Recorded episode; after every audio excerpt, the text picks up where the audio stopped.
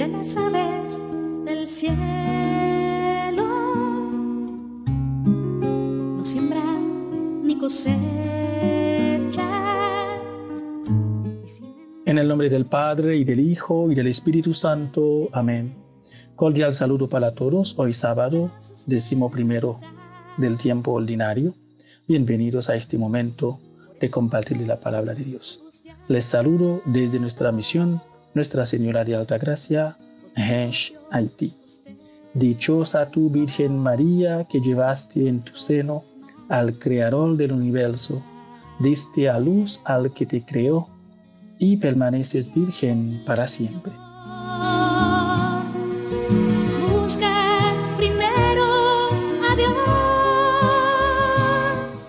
Ahora escuchemos el Evangelio del día de hoy tomado de San Mateo, capítulo 6, los versículos 24 al 34. En aquel tiempo Jesús dijo a sus discípulos, Nadie puede servir a dos amos, porque odiará a uno y amará al otro, o bien obedecerá al primero y no le hará caso al segundo. En resumen, no pueden ustedes servir a Dios y al dinero. Por eso les digo que no se preocupen por su vida pensando que comerán o con qué se vestirán. ¿Acaso no vale más la vida que el alimento y el cuerpo más que el vestido? Miren las aves del cielo, que ni siembran ni cosechan, ni guardan en graneros, y sin embargo el Padre Celestial las alimenta. ¿Acaso no valen ustedes más que ellas? ¿Quién de ustedes, a fuerza de preocuparse, puede prolongar su vida siquiera un momento? ¿Y por qué se preocupan del vestido? Miren cómo crecen los lirios del campo, que no trabajan ni hilan. Pues bien, yo les aseguro que ni Salomón, en el esplendor de su gloria, se vestía como uno de ellos.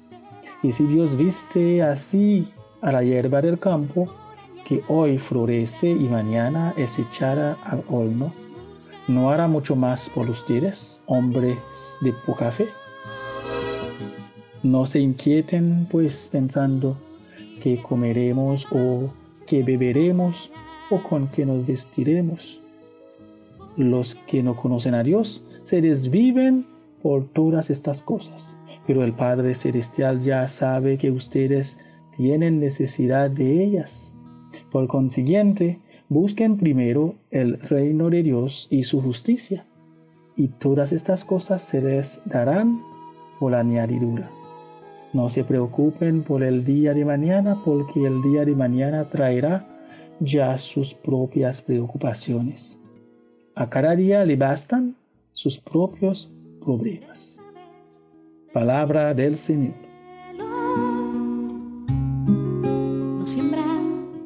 Jesucristo, siendo rico, se hizo pobre para que enriquecemos con su pobreza. Estamos en la última sección del Sermón de la Montaña que nos enseña sobre la búsqueda de la santidad del cristiano. El tema de esta sección es la decisión por o en contra de Dios. Jesús no nos habla del trabajo que realicemos para ganar el pan, sino de quien sirve a los amos con pretensiones y actitudes radicalmente opuestas. Es imposible encontrarse a gusto con los dos. Y eso es lo que ocurre entre Dios y la riqueza, personificada en un Dios, Mamón. Las palabras de Jesús se deben entender con el, con el esfuerzo de luchar contra la idolatría y la defensa del primer mandamiento. No tendrás otros dioses frente a mí.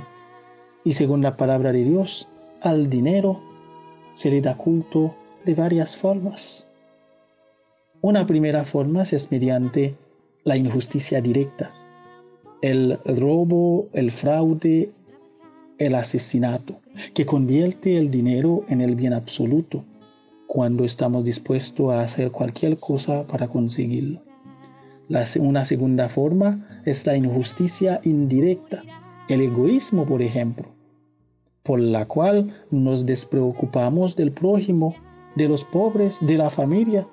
Somos el centro de todo, buscando satisfacer solamente nuestras necesidades al detrimento de los demás. Y una tercera forma es mediante el agobio por los bienes de este mundo que nos hacen perder la fe en la providencia de Dios. En verdad, Dios sabe que necesitamos el alimento, el vestido y muchas cosas más para vivir. Pero no caigamos en la tentación de manipular el mensaje de Jesús diciendo, puesto que Dios se ocupa de todo y lo hace tan bien, ¿para qué trabajar y molestarse?